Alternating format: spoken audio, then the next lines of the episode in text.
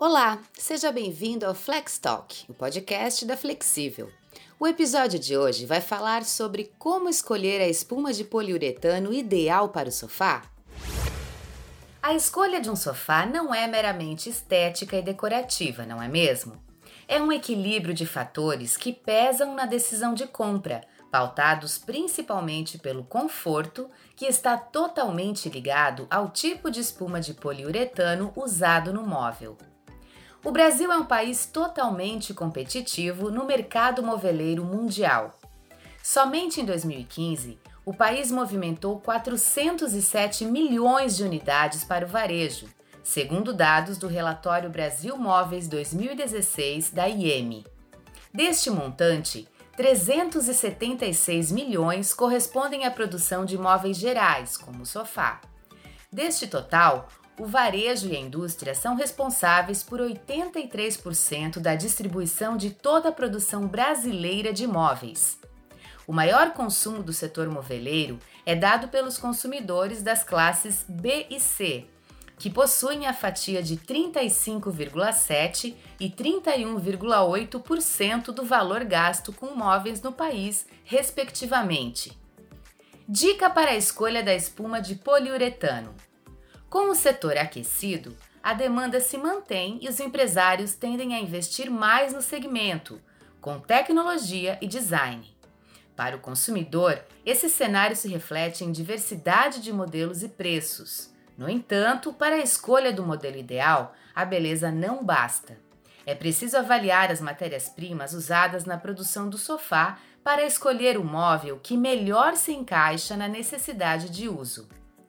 A maioria dos sofás é fabricada no modelo tradicional, formado por madeira, espuma de poliuretano e tecido de revestimento. Os dois últimos são os materiais que o consumidor pode escolher para compor o seu sofá e que vão fazer a diferença no uso. Por isso é tão importante estar atento à espuma de poliuretano usada na fabricação do seu sofá ou poltrona. O processo é bem simples Basta entender a densidade que você precisa para o uso diário. Mas afinal, o que é densidade da espuma de poliuretano? É a quantidade de matéria-prima em quilograma utilizada por metro cúbico, ou seja, o peso cúbico da espuma é correspondente à sua densidade, simbolizada pela letra D. Obviamente que uma pessoa não terá como retirar a espuma do móvel e pesá-la para tirar a prova real, mas é o que os fabricantes devem cumprir. Também é essencial ter em mente o peso das pessoas que irão usar o sofá, porque irá influenciar no tempo de vida útil e na qualidade de uso que ele vai proporcionar. Para o assento, região que recebe mais pressão, a espuma de poliuretano normalmente indicada é a D33, ou seja, 33 kg por metro cúbico. Essa é a média do mercado, que poderá oferecer suporte, firmeza e maciez para a maioria das pessoas de até 100 quilos.